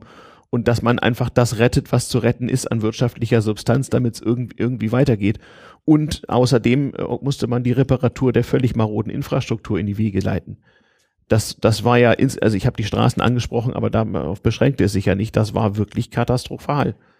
Und da hat man nicht so viel Fragen gestellt. Jeder hat im Grunde von Woche zu Woche gelebt und geguckt, dass er so gut wie möglich klarkommt. Ähm, der eine hat das ein bisschen egoistischer gemacht und der andere sehr wenig egoistisch, je nachdem, wie die Menschen eben veranlagt sind und was für Möglichkeiten sie haben. Manche haben sehr früh schwere Depressionen gekriegt, andere haben sich damit ein paar Jahre Zeit gelassen. Manche haben schwer angefangen zu trinken, andere brauchten das nicht. Ähm, und äh, für uns junge Leute und unsere Altersgenossen war das eigentlich nicht so schlimm. Also mit 30 hast du das einigermaßen entspannt gesehen, aber ähm, ich weiß viele Jugendliche, die so, äh, so, äh, so, was weiß ich, knapp 20 waren oder so und zu Hause sahen, wie ihre 40-jährigen Eltern oder 50-jährigen Eltern zum Teil sehr sorgenvoll in die Zukunft guckten, die äh, haben da schon psychisch sehr drunter gelitten und waren ganz froh, wenn sie sich mal irgendwie aussprechen konnten, weil zu Hause ging das nicht. Du hast jetzt die 50-Jährigen vorhin angesprochen, mhm. die, für die es jetzt schwierig war, diesen mhm. Umbruch zu finden. Ja. Für die Jungen, die jetzt vielleicht gerade mit der Ausbildung fertig waren oder mhm. in der Ausbildung waren, war es mhm. vielleicht auch, aber auch nicht viel einfacher, weil alles, was sie jetzt quasi übers Berufsleben wussten, und ihre Ausbildung, konnten sie eigentlich jetzt erstmal Kon neu lernen. Naja gut, kommt, kommt drauf an. Klar, wer an einer DDR-Universität im Studiengang eingeschrieben war, den es voraussichtlich bald nicht mehr geben würde, hatte natürlich ein Problem wer irgendwo Schlosser gemacht hat, hat seine Lehre zu Ende gemacht und äh, hat, wenn er vor Ort keine Lehre gefunden hat, eben, was weiß ich, auf Montage im Westen gearbeitet oder so. Also gerade die handwerklich ausgebildeten Leute hatten relativ wenig Probleme, sich anzupassen. Also ich schätze mal, so nach ein bis zwei Jahren waren die nun wirklich spätestens auf dem wettbewerbsfähigen Weststand, zumal sie auch bereit waren, zu relativ niedrigen Stundensätzen zu arbeiten. Das darf man ja nicht vergessen. Es gab ja eine ganze Industrie von, von Fernverschickung von Arbeitskräften äh, äh aus, der, aus der DDR oder der, den dann neuen Bundesländern äh, Richtung Westen, nicht nur Bundesre Altbundesrepublik, sondern auch nach Belgien, nach Großbritannien, wohin auch immer. Und da gab es natürlich immer die Leute, die sich das getraut haben und gesagt haben, mal gucken, dann mhm. arbeite ich halt mal eine Weile in England, komme wieder, wenn sich die Verhältnisse hier geklärt haben. Und es hat andere gegeben, die haben an ihrer Heimat festgehalten, wollten da nicht weg und haben es mehr oder weniger gut ausgesessen. Manche sind sehr schnell in irgendeine Form von Selbstständigkeit gegangen. Das war ja auch durchaus attraktiv für junge Leute. Die wollten ja auch dieses Vormundungsgefühl nicht mehr so haben und waren eigentlich ganz froh, dass sie mit 20 oder 25 mal irgendwelchen 50-Jährigen sagen konnten, ja, na Atze, Pech gehabt, wa? Also das haben einige auch durchaus aus, ausgekostet. So war das ja nicht. Und so, wenn sie zum Beispiel ihren alten Berufsschullehrer wieder trafen oder so, der sie mit irgendwas geärgert hatte, das konnte schon mal passieren. Also Schadenfreude gab es natürlich auch. Ähm, und dem, dem, dem Westler, der da hinkam, wurde mit Neugier, auch mit Misstrauen, auch äh, zum Teil mit berechtigten Misstrauen aufgrund gemachter Erfahrung begegnet. Aber wenn man Vertrauen geschaffen hat oder Vertrauen gefasst war, ähm, dann waren das schon sehr intensives Gespräche, die möchte ich auch nicht missen. Das war für mich bestimmt eine prägende Zeit in meinem Leben, gar keine Frage. Und ich habe daraus gelernt, dass egal wie schlimm es kommt, äh, irgendwie wird schon weitergehen. Also es hat mich auch dann, der Vergleich, äh, möchte ich so betonen, der hat sachlich keine Grundlage. Es geht hier nur um das, um das Lebensgefühl-Ding. Der hat mich sehr an das erinnert, was ich von meinen Großeltern äh, gehört hatte, als ich so im Auftrag der Schule und Geschichtsunterricht sie mal fragen sollte, was sie eigentlich im Mai 45 so gemacht haben. Sie haben einfach irgendwie weitergemacht. Also ähm, und so ähnlich war das da auch. Jetzt hast du gerade noch einen Punkt angesprochen, ähm, der jetzt in Bezug auf die Treuhand halt immer wieder genannt wird, da kommen dann die Leute aus dem Westen und erklären den Ostdeutschen mal, wie Wirtschaft funktioniert. Ja. Und ja. Ähm, vielleicht auch nochmal, um das Beispiel hier Rotkäppchensekt zu bringen, da wurde ja tatsächlich so ein Management-Buyout versucht, glaube ich, mhm. wenn, wenn ich es richtig noch weiß. Also, dass wirklich die, die Führungsriege da das war, das versucht war ein, hat, das so zu machen. Ja. Inwieweit hat man das dann versucht durchzubringen, dass man sagt, okay, wir versuchen es mal mit den Leuten, die den Betrieb kennen ja. und die vielleicht jetzt auch nicht so SED treu waren, sondern jetzt, ja. ich weiß nicht, wie sehr man das dann das, sagen kann, die das waren sie oder waren sie nicht an der das, Führungsspitze. Das politische Ding spielte da keine so große Rolle, dafür ja. war überhaupt keine Zeit. Ähm, Management Buyout war eins der möglichen Modelle. Man hat geguckt, also, also wenn es überhaupt keinen Zweck hat, dann spart man lieber das horrende Geld, was da jeden Tag verbrannt wird und benutzt es dafür, um die Beschäftigten zu äh, qualifizieren oder subventioniert woanders in Arbeit zu bringen. Das hieß dann also schnell stilllegen. Management Buyout hieß, dass in der Tat das vorhandene ostdeutsche Management ergänzt um irgendeine Form von westlichem Know-how, ausgestattet mit äh, staatlich verbürgten westdeutschen Krediten, versucht hat, einen Betrieb zu, oder Betriebsteile zu übernehmen und diese weiterzuführen. Das Problem daran war, dass die damit beauftragten westdeutschen Banken ähm, da, dann Kredit gaben, wenn so ein Management irgendwie jemand aus dem Westen mit dabei hatte. Mhm. Das war nicht, das musste nicht unbedingt der fähigste sein. Aber wenn man einen dabei hatte, dann kriegte man Kredit und sonst kriegte man unter Umständen keinen. Das, das war jetzt aber keine niedergeschriebene Voraussetzung, das ist dann nein, einfach so passiert. Das lag, das lag an der, an der Bankbürokratie, wie okay. sie nun mal war. Man brauchte so zu, sozusagen jemand, der die Sprache der westdeutschen Banken sprach, möglichst irgendwie eine Credit History, würde der Engländer sagen, äh, bei einer westdeutschen Bank und eine Geschäftsbeziehung hatte, dann konnte man Erstaunliches bekommen, denn für die Banken war es oft nicht so sehr risikoreich, weil große Teile dieser Kredite ja von der Treuhandanstalt oder anderen staatlichen Institutionen ganz oder teilweise verbürgt worden waren. Man bekam, man bekam also durchaus zeitweise relativ leicht Kredit. Ähm, auch da gab es Betrug, Kreditbetrug, überhaupt keine Frage. Also es wurden Kredite für Pläne beantragt, die auf keinen Fall funktionieren konnten. Wenn man das von vornherein weiß, dann ist das Eingebungsbetrug. Ähm, aber das war, äh, würde ich, würde ich meinen, die, die Minderheit der Fälle. Aber das erzeugte natürlich so ein, zwei Jahre nachdem das losging, äh, erhebliches Misstrauen, mit Recht erhebliches Misstrauen äh, gegenüber unbekannten Leuten aus dem Westen, die irgendwo hinkamen und irgendwas machen wollten. Aber in vielen Fällen hat es auch tatsächlich geklappt, gerade bei den kleineren Betrieben. Die hatten zwar noch jahrelang unter Liquiditätskrisen und Liquiditätsmangel und Kreditklemme zu leiden, äh, aber die, die das überstanden haben, die gibt's oft heute noch. Das hat schon funktioniert. Hat sich dann die Stimmung, von der du jetzt am Anfang gesagt mhm. hast, die wäre noch so ruhig und besonnen gewesen mhm. und man guckt mal, was passiert, hat mhm. sich die dann irgendwann gedreht, als man jetzt gemerkt hat, da kommen jetzt tatsächlich immer mehr ja. aus dem Westen, die ja. uns jetzt versuchen, ja. die, also, die Wirtschaft. Natürlich, einmal gibt es ein Unterlegenheitsgefühl, äh, zum anderen gibt gibt's ja wirklich Betrug. Man konnte auch gar nichts dagegen machen. Ich habe es, glaube ich, einem anderen Podcast schon mal gesagt. Also die lächerlichste Betrugsmasche, von, äh, die seit 1975 im Westen out war, hat ja im Osten nochmal funktioniert. Und das Allerschlimmste war, mit, mit unter 30 haben die äh, durchaus, äh, so hatte ich den Eindruck, Vertrauen zu mir habenden ostdeutschen Gesprächspartner, die ein bisschen älter waren, sich gedacht, na so schlimm kann es schon nicht sein und haben meine Warnung in den Wind geschlagen, wenn ich gesagt habe, mach das nicht unterschreibt nicht diese Bürgschaft, gründe mit diesem Menschen nicht diese GmbH. Sie haben es trotzdem gemacht. Das war mein persönliches Frustmoment, dass ich gesehen habe, äh, wie, wie Dinge mit Ansage äh, vor die Wand gegangen sind und wie Leute äh, äh, in die persönliche Pleite gegangen sind, äh, obwohl sie gewarnt waren. Aber war das vielleicht der gleiche Effekt, dass Sie gesagt haben, ja gut, da kommt jetzt auch wieder in dem Fall du aus, aus hm. dem Westen und versucht mir jetzt was zu erklären. Ich habe ja selber irgendwie Menschenverstand und ja, genau, ja, also ich war wahrscheinlich äh, von, von der damaligen Psychologie her aus der Perspektive eines 50-Jährigen einfach ein paar Jahre zu jung. Ähm, die haben sich das schon angehört und haben vielleicht auch mal nachgefragt oder so, aber waren jetzt nicht bereit, auf meine dramatischen Warnungen hin einfach mal einen gefassten Plan mit einer vermeintlichen Perspektive einfach so zu beerdigen. Das, das war schon so. Das war zum Teil sehr, sehr frustrierend, vor allem wenn es Leute waren, die man persönlich irgendwie so ein bisschen lieb gewonnen hatte und wo man dachte, oh, um Gottes Willen, was soll das bloß werden? Ähm, ich habe da noch versucht zu reparieren, also dass die Leute zum Beispiel ähm, das waren ja alles alles neue Dinge, nicht im, im eherechtlich eine Gütertrennung vereinbarten, dass die das Eigenheim auf die auf die Ehefrau übertrugen und so weiter, weil ich ähm, mir ziemlich sicher war, in einem Jahr ist der Mensch pleite, dann soll aber wenigstens die Familie nicht drunter leiden und so weiter. Aber das war gar nicht so einfach äh, zu bewerkstelligen. Also wenn man damals zu einem neu eingerichteten ostdeutschen Amtsgericht ging, um, um irgendwelche Dinge zu erledigen, dann kam das auf einen großen Haufen und lag da erstmal eine Weile. So viel Zeit war oft auch gar nicht kommen wir vielleicht nochmal zurück zum großen Bild mhm. der Treuhand, ja. die jetzt nach und nach diese Betriebe bearbeitet und mhm.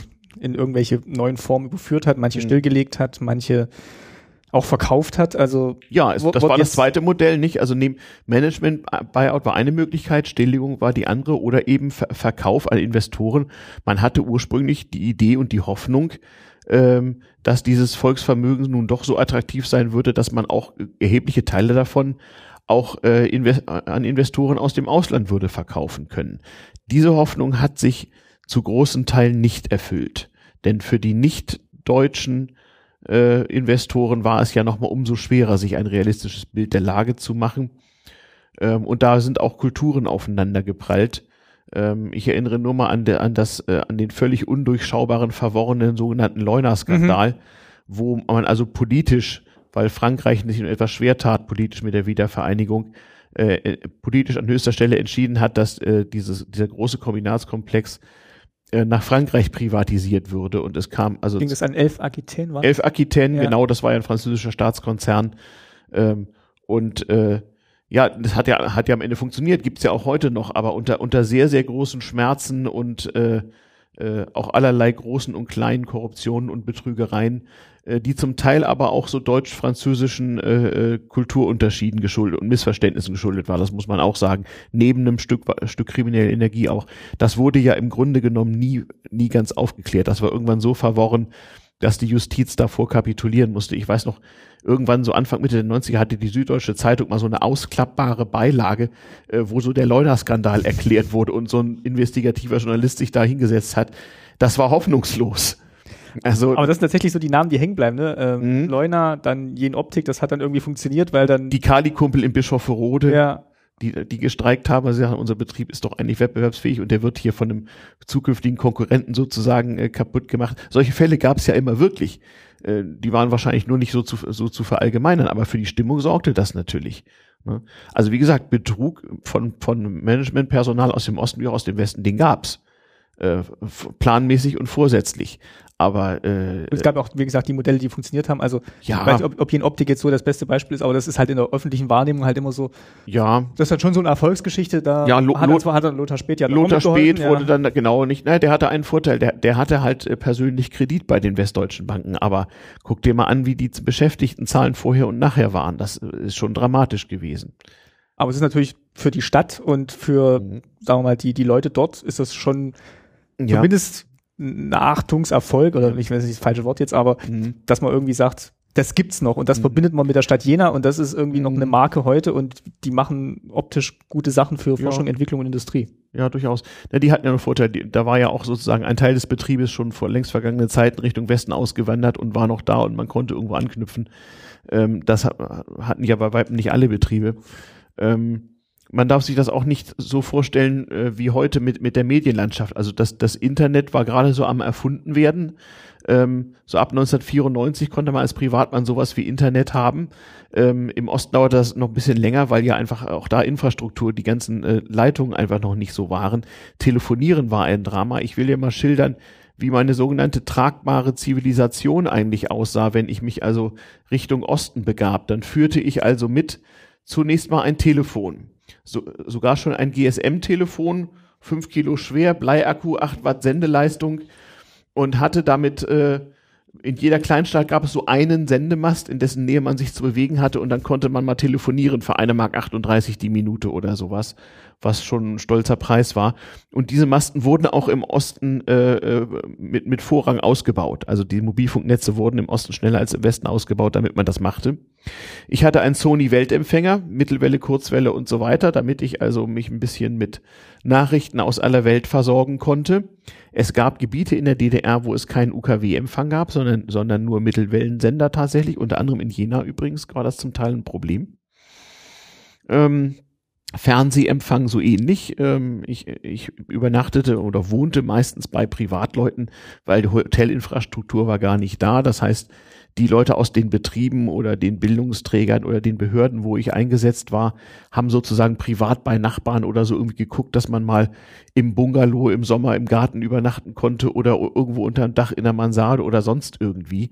Man hatte ja auch einfach unheimlich viel zu tun. Also man brauchte wirklich idealerweise eine Hausfrau, die einen bekocht, gewaschen, gemacht, getan hat, weil man wirklich im Morgengrauen das Haus verlassen hat und spät am Abend wieder nach Hause gekommen ist und, und, und, und nur geschlafen hat und dann am Freitagmittag so früh wie es ging, sich äh, in der langen, langen Schlange Richtung Westen anstellte, um mal im Westen so irgendwie die Trümmer des eigenen Lebens irgendwie ein bisschen zu begärtnern, bevor es am Sonntagabend oder am Montagmorgen in aller Herrgottsfrühe wieder Richtung Osten ging, wo dann die Nachrichtenverbindungen schwierig waren. Also das zuverlässigste war tatsächlich noch die ganz analoge Post, so mit Brief und Briefkasten. Die hatten es relativ schnell hingekriegt, dass so binnen zwei, maximal drei, also in der Regel binnen zwei Tagen ein Brief von Ost nach West und zurückgeschickt war. Das war schon eine dolle Leistung. Äh, von, es gibt ja diverse Podcasts darüber, also von, von den Abenteuern des, Telefon des Festnetztelefonierens will ich hier mal gar nicht reden. Das war zum Teil einfach nicht zu gebrauchen, ähnlich Fernschreiben, Telex, äh, Telegramm und so weiter. Man musste sich also mit sehr wenig Kommunikation behelfen und dadurch dauerte es auch manchmal wochenlang, bis man von seinen Auftraggebern irgendwelche Fragen beantwortet bekam, irgendwelche Entscheidungen gefällt bekam oder man musste vor Ort irgendwas machen und das wurde dann Wochen später in den Büchern irgendwo nach, nachgezogen oder auch nicht. Ich habe oft gearbeitet, ohne juristisch einen Vertrag zu haben oder irgendwo angestellt zu sein, in der Hoffnung, irgendeiner würde das schon irgendwie bezahlen. Ähm, da kann man natürlich heute im Nachhinein sagen, um Gottes Willen, Sodom und Gomorra, schreckliche Unordnung, Korruption, sonst was. Wenn es in der Treuhand und ihren Niederlassungen, aber auch in den entsprechenden ostdeutschen Betrieben auf Ost- wie auf Westseite nicht Leute gegeben hätte, die sich selbst ermächtigt haben und einfach mal gesagt haben, wir müssen jetzt hier irgendwie klarkommen und Entscheidungen gefällt haben und auch persönliches Risiko eingegangen sind, dann wäre das, hätte das nicht funktioniert. Die höheren Treuhandmitarbeiter hat man ja auch in den Statuten der Treuhand und der Gesetze danach äh, zum großen Teil von der Haftung für ihre Entscheidung das freigestellt. Ich auch, das habe ich auch gelesen, dass die von der groben Fahrlässigkeit ganz Richtig. lange ausgenommen waren. Ja, weil, weil, weil das hätte, hätte man jedem unterstellen können, auch den Managern in den ostdeutschen Betrieben. Das ging gar nicht anders. Das war oft eine der ersten Amtshandlungen, wenn jeder hätte befürchten müssen, dass man ihn anschließend juristisch dafür an Kragen packt, was man jetzt von Woche zu Woche schnell entscheidet. Hätte es auch gar keiner machen wollen. Hätte keiner irgendwas entschieden. Ja, keiner machen wollen oder was für Leute denn so? Also man, es kamen natürlich auch Leute in Osten, die von denen im Westen bestimmt keiner was gewollt hätten. Die fielen da meistens nach kurzer Zeit auf, aber erstmal konnten die ein bisschen Schaden anrichten. Ähm, das war schon auffällig. Also man musste schon was machen und man hat das mit, ja, wie hat man die Leute motiviert? Mit, mit viel Geld mit äh, der Chance vielleicht auch auf, auf Berufsperspektiven, man, die man im Westen nicht bekam. Also ich denke so an die Beamten, die mit 50 nochmal unter recht provisorischen Bedingungen in den Osten gezogen sind mit ihrer Familie, weil sie da nochmal eine Karriere machen konnten, die sie im Westen nicht mehr äh, hätten machen können. Ähm, wie gesagt, ich denke an, an, die, an die gut bezahlten Berater, deren rechte Hand der linken Hand ich irgendwie war und von dem, deren Brosamen ich dann auch noch ganz gut leben konnte. Ähm, und es gab alle möglichen Organisationen, die versucht haben, das qua Idealismus zu lösen. Oder auch Beamte, die dann wirklich gesagt haben, okay, da wo man mich hinstellt, arbeite ich.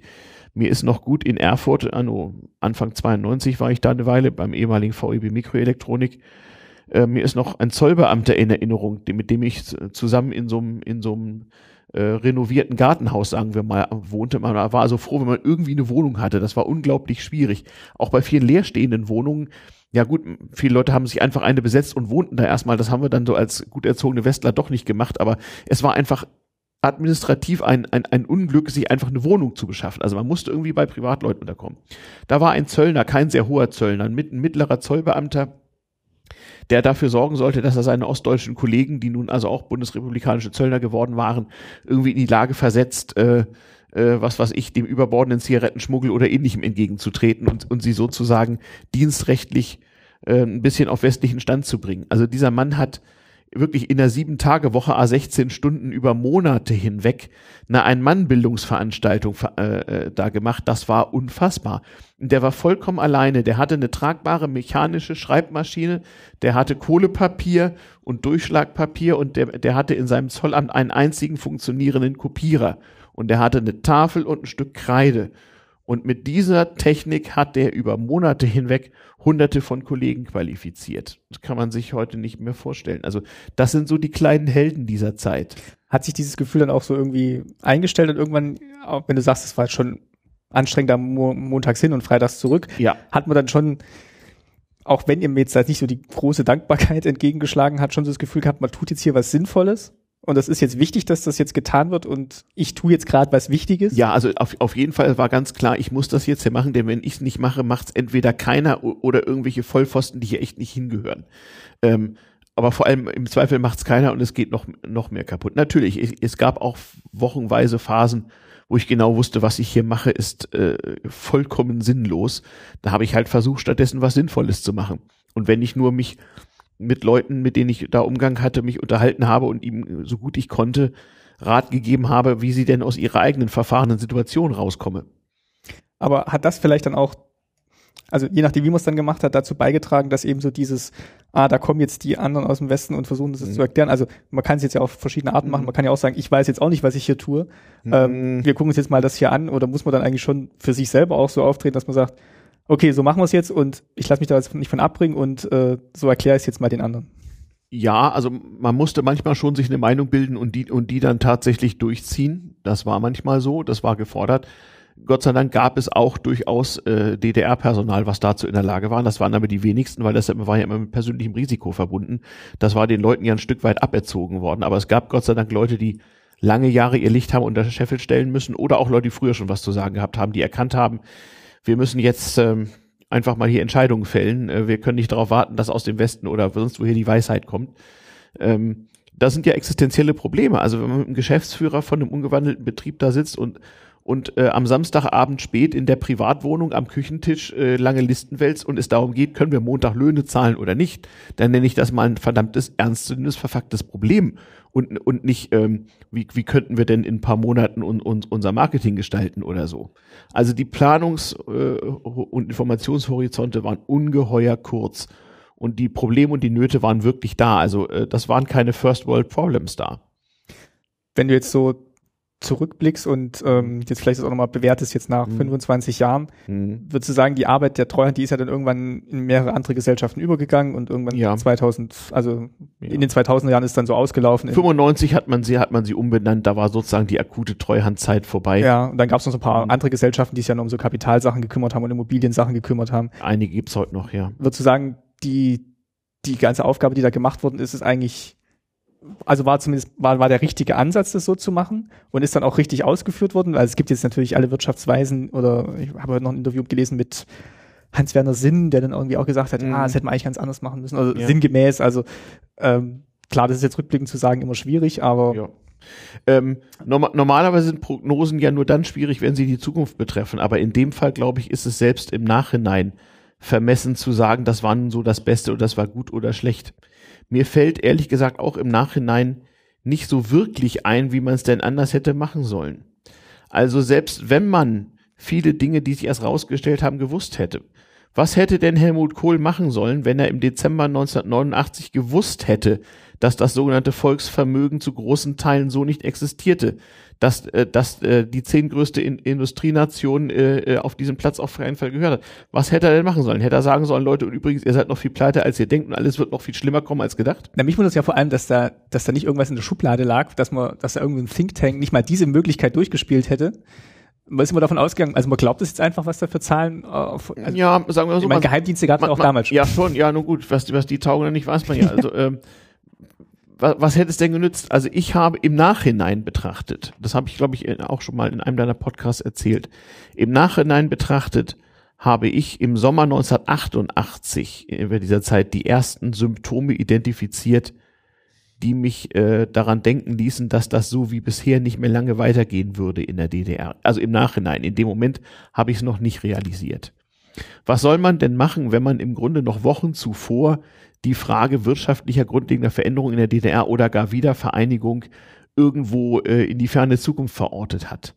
Ähm, Wenn es da keine Veranlassung gibt, dann, dann, dann machst du auch keine großen Pläne dafür. Die hätten im Übrigen auch nicht viel genützt.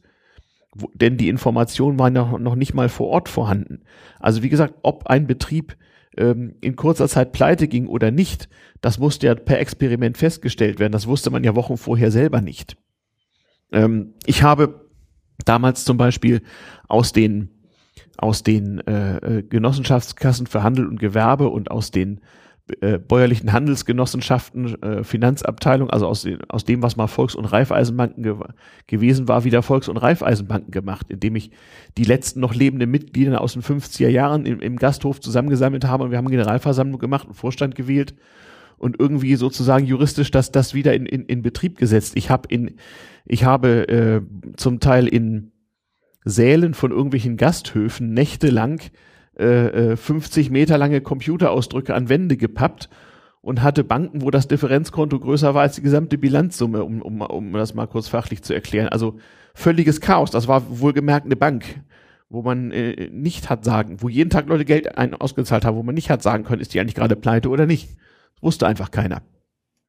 Ähm, und man hatte Gott sei Dank äh, sozusagen von ganz weit oben, gerade als relativ junger Mensch, die Ansage, egal was du machst, äh, ähm, es, also wir, wir, wir werden dir dafür nicht den Kopf abhauen hinterher, mach so gut du kannst. In dem Bereich ging es auch relativ schnell, relativ gut. Trotzdem so, dass heute der Begriff Treuhand natürlich jetzt nicht so positiv besetzt nee, wird. Nee, natürlich halt nicht. Einfach Weil natürlich die Politik in den, sowohl in den äh, neuen Ländern wie auch in, in, im damaligen Bund natürlich aus guten Gründen viele unangenehme Dinge äh, dort hat entscheiden lassen und dort angelastet hat, äh, äh, um, um nicht selber sozusagen politisch im Regen zu stehen. Das ist ja auch für einen Politiker absolut nachzuvollziehen. Es ist dann halt besser, wenn man da sozusagen eine Strohpuppe hat, die alles äh, Quell allen Übels ist und die man dann irgendwann rituell verbrennen kann und dann ist das gut. Ne? Ich weiß noch hier, äh, Birgit Preul war noch ganz lange Vorsitzende der Treuhandanstalt. Ja. Die hat natürlich viel, was ich jetzt so medial damals mitbekommen hat, mhm. abbekommen. Die hat viel abbekommen, die hat viel, auch viel abbekommen, natürlich von den, von den westdeutschen äh, äh, Wirtschaftsführern, mit denen sie ja keineswegs immer so einer Meinung war. Die Dame war ja auch recht, recht zäh so und mhm. äh, war, war, war einigen Leuten durchaus unangenehm bei der Durchsetzung ihrer Pläne für die ostdeutsche Wirtschaft. Da gab es viele Konflikte, also die, die, die ist von vielen äh, Seiten angegangen worden und man muss sagen, das ist, für mich ist das so eine, eine von den positiven Beispielen. Also äh, es gab auch, auch tausende von weniger prominenten Leuten, die da wirklich äh, ohne jeden eigenen persönlichen Vorteil äh, sich eine sehr, sehr harte Zeit gemacht haben. Ich denke also Leute wie zum Beispiel Klaus Schucht, kann man mal in Wikipedia nachlesen, er hat einen eigenen Eintrag, war später mal eine Weile Wirtschaftsminister von Sachsen-Anhalt. Das war ein ein Bergwerksdirektor irgendwo aus dem Ruhrgebiet, der so in der Treuhand aufstieg, weil es irgendwie keinen anderen gab und äh, äh, klarkommen musste. Das ist auch in dem Doku-Drama übrigens mal verfilmt worden. Ich glaube, so Ende der 90er Jahre. Es ist sehr, sehr interessant, ähm, das mal, das mal anzusehen. Ja, es gibt so ein paar Filme, die sich auch mit diesem Treuhand, mit ganzen Treuhandgeschichten Ja, na klar. Ja, klar. Aber wie gesagt, im Nachhinein war da relativ schwer durchzusehen, aber es war sehr gut damit Politik zu machen, natürlich. Ähm, das hat ja auch manchen Politikern genützt, wenn man gesagt hat, das ist alles Lug und Trug und, und Ausbeutung und Vernichtung und so weiter und so fort. Und natürlich macht's auch, das ist auch menschlich allzu menschlich, es macht natürlich auch leichter, wenn man den eigenen persönlichen wirtschaftlichen Misserfolg pinnen kann. den Niedergang des Betriebes, äh, dem man immerhin so sein halbes Arbeitsleben gewidmet hat, irgendwelchen bösen Mächten zuordnen kann und, und, und nicht äh, gar nicht mal dem eigenen Versagen, aber dem Versagen derjenigen, dem man sich untergeordnet hat. Ne? Das ist ja Allein das ist ja schon schwer genug. Das ist, das ist einfach menschlich. Also ich konnte das irgendwie verstehen. Und wenn ich mal in die Lage kam, so der, der böse Westler zu sein, habe ich das auch so gesehen und habe das nicht so furchtbar persönlich genommen. Und dadurch, dass ich mich in der DDR zumindest ein bisschen auskannte durch den kleinen Grenzverkehr, durch meine Freunde, die ich in der DDR hatte und ein bisschen besser so die, die, die sozialen Umgangsformen äh, so deschriffieren konnte und so diese ersten schwierigen Wochen und Monate, die man als äh, ja Westler ohne solche Kenntnisse hatte, dass ich mir die sparen konnte, wusste ich ein bisschen besser, wie, wie, wie das funktioniert. Und ähm, ähm, was soll man auch, also wie, wie soll man das jemandem übel nehmen, der ähm, weiß, dass er in einem Alter ist, wo er vermutlich nicht mehr auf den grünen Zweig kommt mit, mit seinem Lebensplan. Also ich habe eben auch, aha, du willst mir Sekt. Ne, nee, ich wollte jetzt eigentlich, nee, erzähl mal. Äh, was, was soll man, was, was soll man jemandem erzählen, der einem abends am Küchentisch sehr häufig, genau, unter Zuhilfenahme äh, irgendwelche Alkoholiker, die es immer gab, äh, erst die eigene Lebensgeschichte und, und, und dann sozusagen erzählte, wie es kam, äh, wie es gekommen ist mit, mit dem Betrieb. Und der dann irgendwann zum Schluss kam, er könnte sich wahrscheinlich ökonomisch gesehen eigentlich nur noch erschießen. Wie soll man da äh, sich, sich, von, sich von dem jetzt irgendwie äh, schlecht behandelt fühlen, wenn er den Frust auch mal an einem selbst auslässt? Ähm, da hatte ich manchmal einen Vorteil wiederum.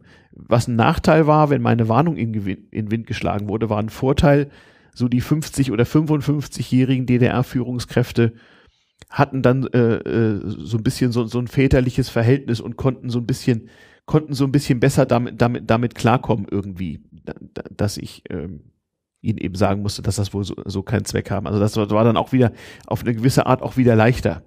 Also sie konnten dann zumindest aus ihrem doppelt so langen Leben erzählen und hatten dann irgendwie was, was sie mir dann auch so zurückgeben konnten dabei. Und dann konnte man da mal zuhören und sich mal überlegen, was hättest du da gemacht in mhm. der Situation.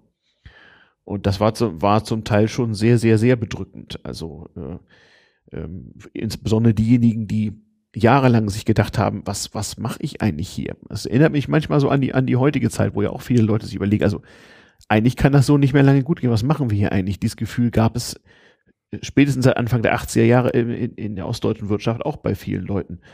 Äh, nur, dass man dort nun schon gar nicht drüber reden durfte und Angst haben musste. Ähm, auch äh, objektive Missstände irgendwie äh, öffentlich zu machen. Also wenn mir jemand erzählt, ich weiß genau, dass in meinem Betrieb zehnmal so viele Leute an Krebs erkrankt sind, als ich jemals irgendwo melden durfte, und zwar aufgrund von der und der Produktion und den und den Abfällen. Und das war ein großes Staatsgeheimnis und ich wusste das und durfte das keinem erzählen und musste auf den Beerdigungen dieser Leuten tolle Reden schwingen. Ja, mach mal. Macht's dann auch nicht so leicht für die. Nee, vor allem, vor, vor allem nicht im Nachhinein, wenn man, wenn man dann das dann sieht und sagt, wofür? Wofür sind die eigentlich alle mit, mit, mit, mit 40, Mitte 50 ins Grab gegangen? Wofür eigentlich? Richtig, richtig bittere Sache. Und da sitzt du dann so abends am Küchentisch mit anderthalb Flaschen Schnaps im Kopf und denkst dir, was sollst du jetzt dazu sagen? Das habe ich auch gehabt. Ich hatte eigentlich das Glas gerade in der Hand, weil es so ein schönes ambivalentes Ende jetzt gewesen wäre. Warum? Jetzt ist es aber sehr düster geworden in den letzten Warum? warum? Ja, das kann ich euch nicht ersparen. Ja. Das, das war auch, das war auch wirklich düster. Äh, das ist so, wenn man, wenn man irgendwo sitzt und eben nicht, eben nicht helfen kann äh, und sieht, wie Leute wirklich kaputt gehen.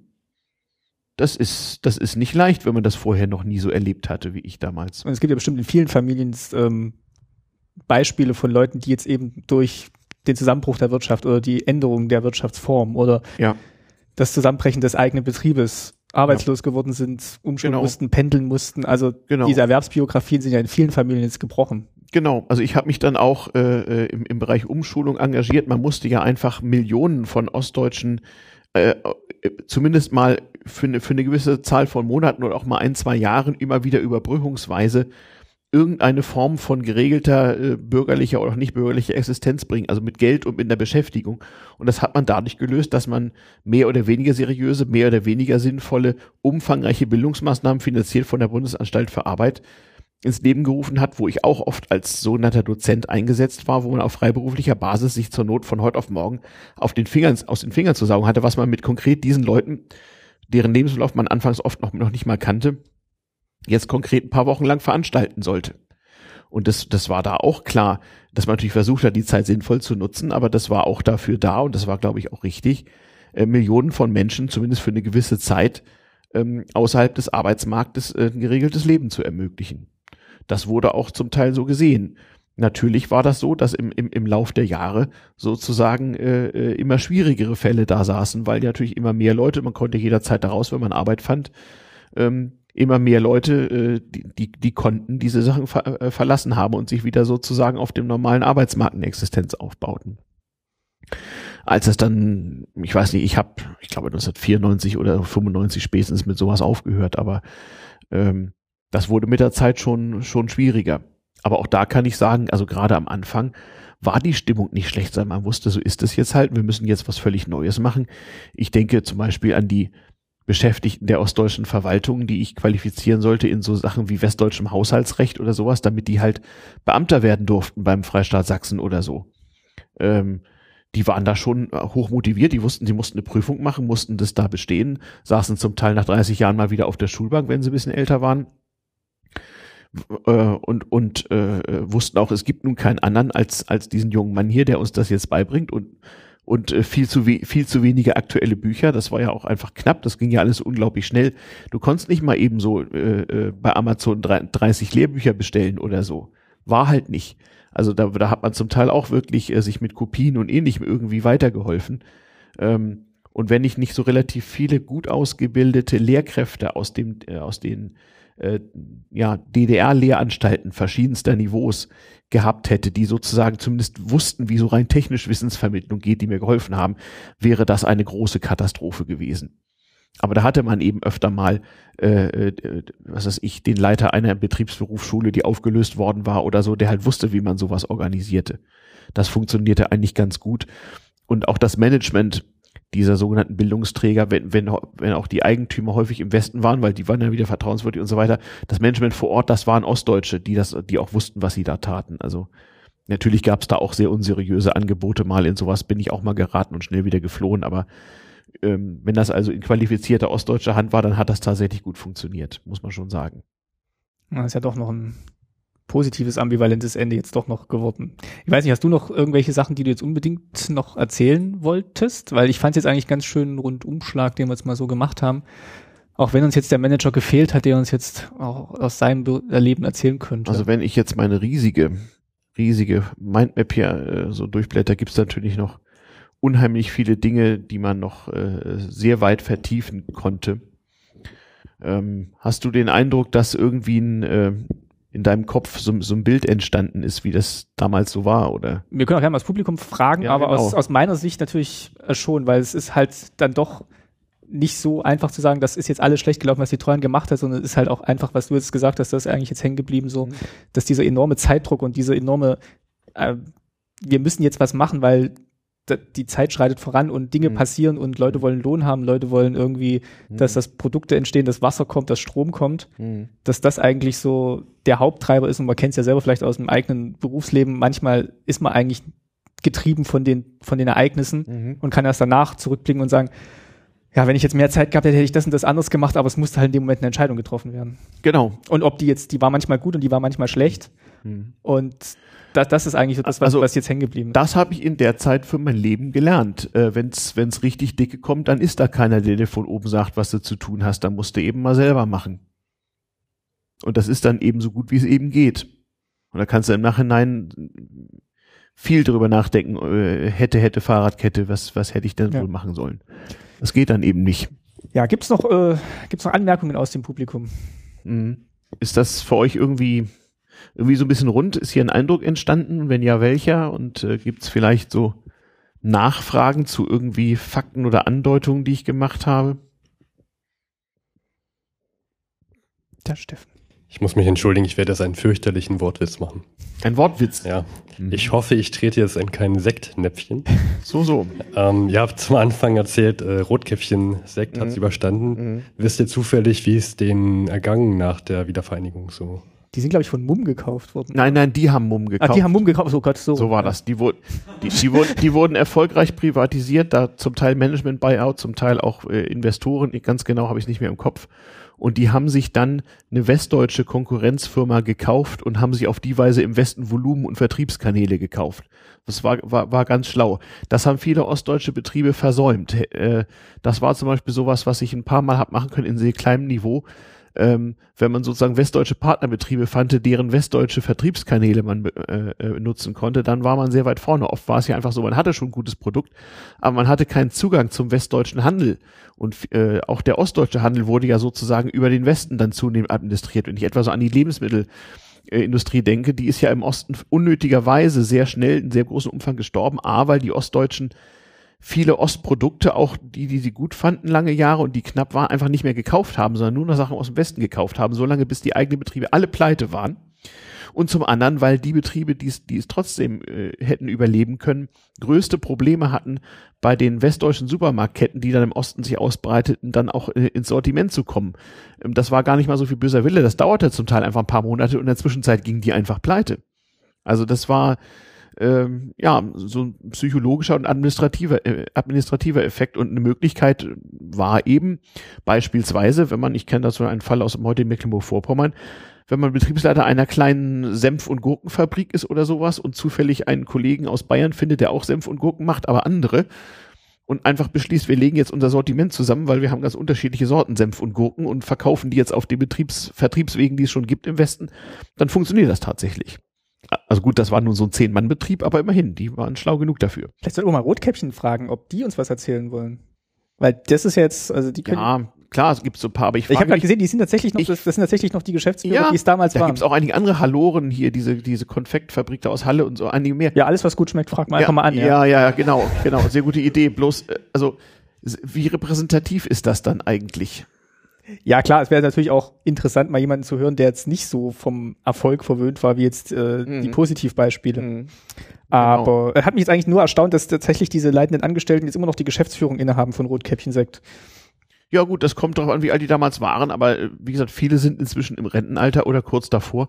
Aber klar, wenn du halt, wenn du halt das war in der DDR schon auch eine Altersfrage. Also zum Betriebsleiter wurdest du normalerweise nicht mit 35, ne? Aber wenn du, was weiß ich, äh, an 1990 40 Jahre alt warst, na gut, dann wirst du jetzt gerade langsamer Rentner. Also ja. diese Generation geht jetzt eben langsam. Dann könnt ihr auch nach der Rente so ein paar Geheimnisse noch ausplaudern. Ja, ich weiß nicht. Also das, die Bereitschaft scheint relativ gering zu sein. Ich kenne ja durchaus einige Leute persönlich, die in Frage gekommen wären, habe sie persönlich gefragt und das, äh, das Feedback war so, hm, das machen wir mal nicht. Hm? Schon deutlich. Ich habe noch ähm, eine Frage und zwar, du hast vorhin die Pläne angesprochen, äh, die äh, nicht in der Schublade lagen. Äh, Hätte es denn irgendein Role Model gegeben, das man hätte nehmen können? Eigentlich nicht. Sowas war, sowas war noch nie vorgekommen. So eine friedliche also, Wiedervereinigung. Ja, naja, vor allem, äh, also allein schon mal, dass man so diesen, so einen Doppelstaat hatte, dessen eines Wirtschaftssystem sozusagen auf den anderen übertragen wird, das gab es ja so in der Form nicht. Also das, das war, glaube ich, schwierig. Fällt mir jetzt auch nichts ein. Also. Nee. Und es war auch überhaupt keine Zeit, also selbst wenn es Beispiel gegeben hätte, man hätte ja gar nicht von denen lernen können irgendwie. Also man hat ja buchstäblich im Wochentakt sehen müssen, dass der Laden läuft im wahrsten Sinne des Wortes. Kann man denn andersrum sagen, dass das, was Deutschland gemacht hat, ein Role Model für andere sein kann? Also mir fällt jetzt auch nichts ein, außer jetzt vielleicht, nee, mir fällt eigentlich nichts ein. Naja, also was, Role Model, wie gesagt, äh, so, so einen Prozess in, in genau diesen Bedingungen wird es schwerlich wieder geben können, weil es da nicht so viele Staaten gibt mit so einer mit so einer politischen Ausrichtung. Ich glaube, Nord- und Südkorea ist uns kulturell dann doch ein bisschen zu weit entfernt. Ich glaube, das ist ja das, das aber, jetzt auch ganz am Rande, aber, aber ähm, ist eigentlich so ein bisschen man kann man kann daraus man kann daraus lernen, übrigens nicht nur aus dem, was in der, in der ehemaligen DDR geschehen ist, sondern auch etwa in Polen oder in der Tschechischen Republik oder so. Ähm, dass äh, äh, dramatische Veränderungen von Wirtschaftssystemen, wie sie früher immer nur im Zuge von oder nach Kriegen vorgekommen sind, ähm, äh, nicht bedeuten müssen, dass nun buchstäblich überall die Lichter ausgehen. Irgendwie geht schon weiter, wie es, wie gesagt, nach dem Zweiten Weltkrieg auch weitergegangen ist. Also ich habe mich an meinen Opa erinnert, den habe ich gefragt, was hast du da gemacht? Er hat gesagt, na ja, am, am 4. Mai sind in Hamburg die Engländer eingerückt und am 10. Mai habe ich wieder angefangen, Post auszutragen. Also er war Postbeamter. Ja. Also es geht immer irgendwie weiter. Das Eben. ist ein schönes Schlusswort. Ich habe mhm. auch gerade gesehen, es gibt noch keine, gibt keine weiteren Meldungen mehr aus dem Publikum. Sowas. Wo das sind wir denn jetzt? Anderthalb Stunden oder was haben wir hier versendet? Äh, fast, ja. Hast mhm. du die Aufnahme da? Okay. Mal aufgenommen, ja. Mhm. ähm, dann, das, werden, das werden wir noch sehen. Ich habe hier mein Backup. Ja, also mhm. wir haben. Analoge Vorkriegstechnik hier. Nee, ich glaube, das Daniel sieht noch ganz entspannt aus. Mhm. Dann würde ich sagen, machen wir hier Schluss mhm. und äh, gucken vielleicht trotzdem mal, ob wir vielleicht noch jemanden finden, der uns aus erster Hand noch was erzählen kann. Wie das wollte ich gerade sagen. Also Appell an die Hörer. Ähm, es gäbe noch so viel zu erzählen, aber es wäre so schön, wenn wir noch eine andere Erzählperspektive ja, hätten. Könnten. Also ich glaube, wir beide, ne Martin, wir, wir sind gern bereit, uns nochmal zusammenzusetzen, ob hier in Berlin Fall. oder woanders ähm, ob in, in Hamburg beim nächsten Kongress oder wo immer es die Leute hin verschlagen hat. Wir kommen auch persönlich. Wir kommen, wir kommen auch, wir machen auch Hausbesuche, genau. ja.